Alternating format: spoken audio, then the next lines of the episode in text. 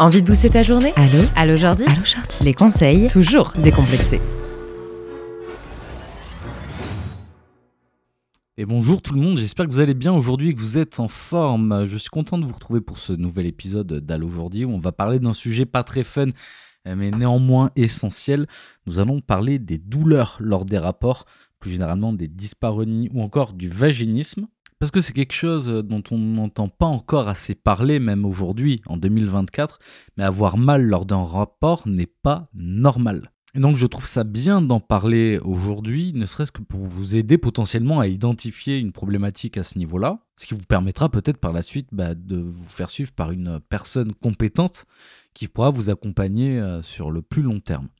Alors on va commencer par parler de la dyspareunie. C'est quoi la dyspareunie Alors vous avez peut-être déjà entendu ce terme-là. On parle aussi parfois d'algoparonie, mais c'est quand même euh, beaucoup plus rare. Et en fait, c'est une douleur, euh, une douleur récurrente qui se manifeste avant, pendant ou après des rapports euh, sexuels. Et cette douleur peut être ressentie de différentes façons selon les personnes. Ça, c'est la première chose à savoir. Ce qu'il faut savoir aussi également, c'est qu'il existe plusieurs formes de dyspareunie. Alors déjà, on a la dyspareunie primaire qui, elle, se manifeste lors des premiers rapports sexuels. Vous êtes peut-être concerné par ça. Il y a la dyspareunie secondaire qui, elle, arrive plus tard dans la vie sexuelle. Parmi elles, certaines sont permanentes, d'autres sont intermittentes. Et puis, euh, on distingue aussi euh, les dyspareunies dites, entre guillemets, superficielles. Donc, c'est des douleurs qui sont ressenties au début d'une pénétration, ou alors des dyspareunies profondes. Elles, elles sont ressenties plus profondément dans le vagin, par exemple. Donc majoritairement, ce sont les femmes qui sont les premières touchées par ces douleurs. Euh, dans le monde, on estime à peu près 200 euh, millions le nombre de femmes touchées. Mais il faut savoir que certains, certains hommes cisgenres euh, et des personnes transgenres aussi peuvent vivre avec une dyspareunie. Donc vous voyez, c'est un petit peu au cas par cas, d'autant que c'est important de se faire suivre aussi quand on ressent des douleurs parce que les causes peuvent être euh, nombreuses et c'est important de les identifier. Donc ça peut aller de la sécheresse vaginale aux IST, donc les infections sexuellement transmissibles, mais ça peut aussi passer par euh, euh, de l'endométriose, des lésions génitales, des traumatismes, qu'ils soient psychologiques ou physiques, des malformations, des suites d'interventions chirurgicales, la prise de certains traitements médicamenteux ou encore différents syndromes. Et donc c'est tellement complexe qu'il est vraiment important de se faire suivre pour établir un diagnostic précis.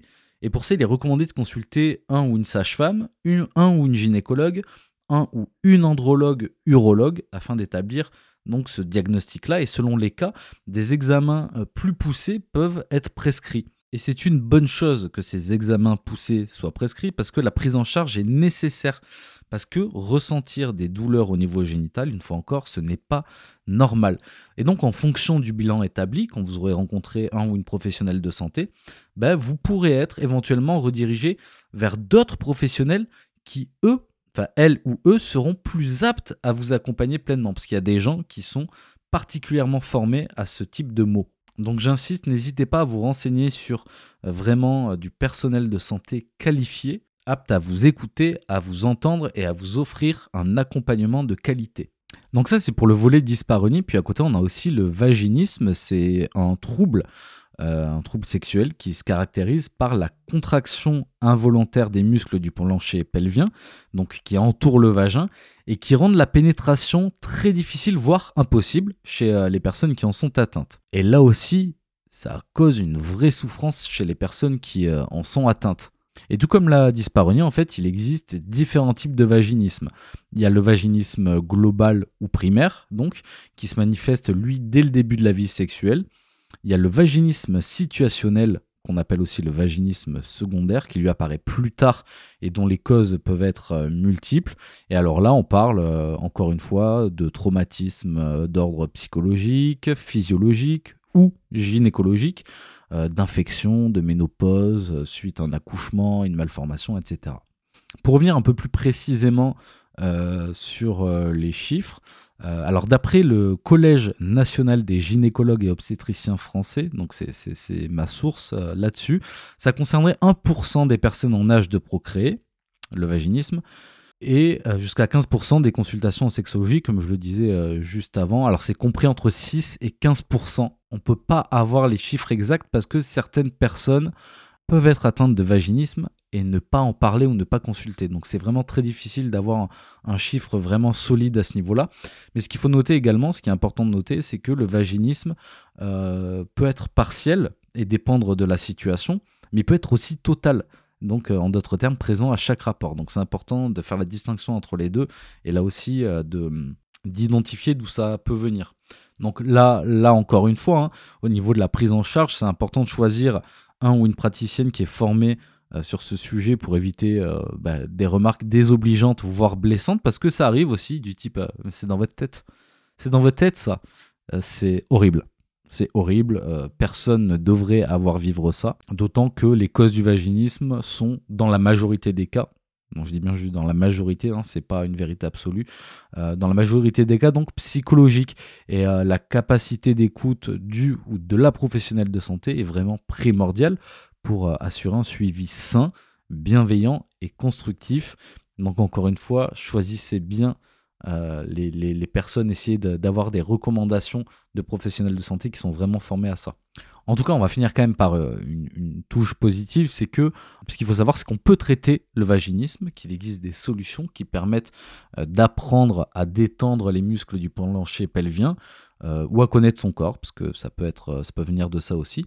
Mais euh, ce qui peut être recommandé, et que je, vous recommande bien sûr, c'est de consulter un ou une sexologue slash sexothérapeute, ça peut être les deux, euh, de manière à travailler la dimension psychologique, euh, parce que le vaginisme se soigne dans la majorité des cas. Donc ça c'est quand même cool.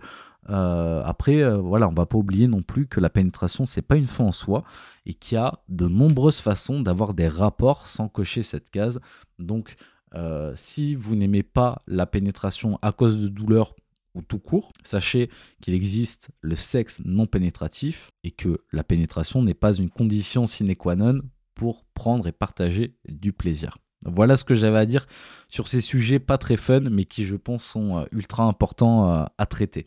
Moi, puis demain, j'aborderai un sujet un peu différent d'habitude, parce que je reçois quand même pas mal de témoignages de personnes qui ne savent pas trop où elles en sont euh, dans leur rapport au porno. Et donc j'avais envie d'aborder ce sujet-là, de vous distiller des petits conseils euh, de manière à vous partager quelques alternatives qui pourraient peut-être vous aider à prendre du plaisir aussi autre que par le porno mainstream. Et franchement, je pense que ça va vous plaire. En tout cas, j'espère vraiment. Quoi qu'il en soit, on se retrouve demain pour en parler. D'ici là, prenez soin de vous. Je vous fais euh, des bisous si consentis. À demain. Ciao.